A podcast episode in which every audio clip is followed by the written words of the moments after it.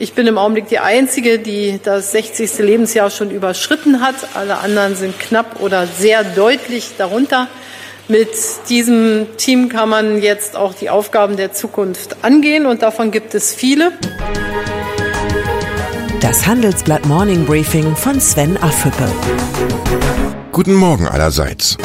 Angela Merkel hält Wort. Im vierten Kabinett der CDU-Chefin sitzen nicht nur neue, sondern auch junge Köpfe. Mit der Ernennung von Dauerkritiker Jens Spahn zum Gesundheitsminister kommt Merkel zudem den enttäuschten Konservativen in der Partei entgegen. Deshalb entsteht noch keine Jubelstimmung in der CDU, aber ein Aufstand ist erst einmal abgewendet. Die Verlängerung der Kanzlerschaft bedeutet offenbar mehr als persönliche Befindlichkeiten. Die Berufung des CDU-Hoffnungsträgers ins Kabinett ist doppelt trickreich.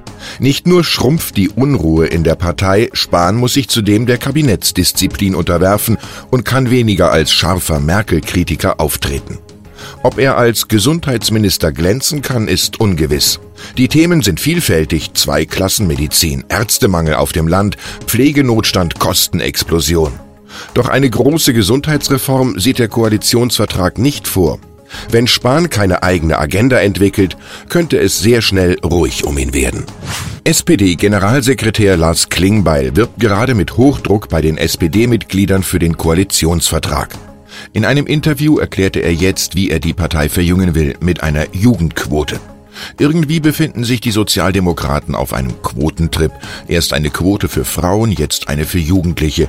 Fehlt nur noch eine Quote für kluge Politik. Das ist das wirksamste Mittel gegen schlechte Umfragewerte, aber dafür gibt es wahrscheinlich keine Mehrheit.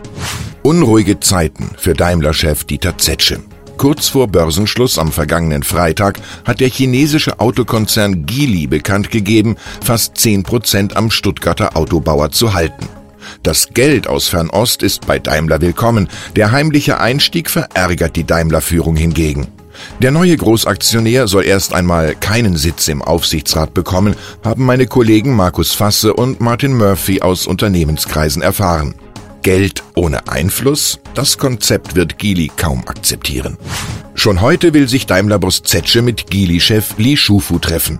Bei dem Gespräch über schwäbische Ingenieurskunst und chinesischen Staatskapitalismus wäre man gerne dabei. In der Kombination kann für Daimler eine große Chance liegen. Zukunft ist, was man daraus macht, gerade wenn unvorhergesehene Dinge passieren. Ich wünsche Ihnen einen zuversichtlichen Start in die Woche. Herzliche Grüße, Sven Affülle.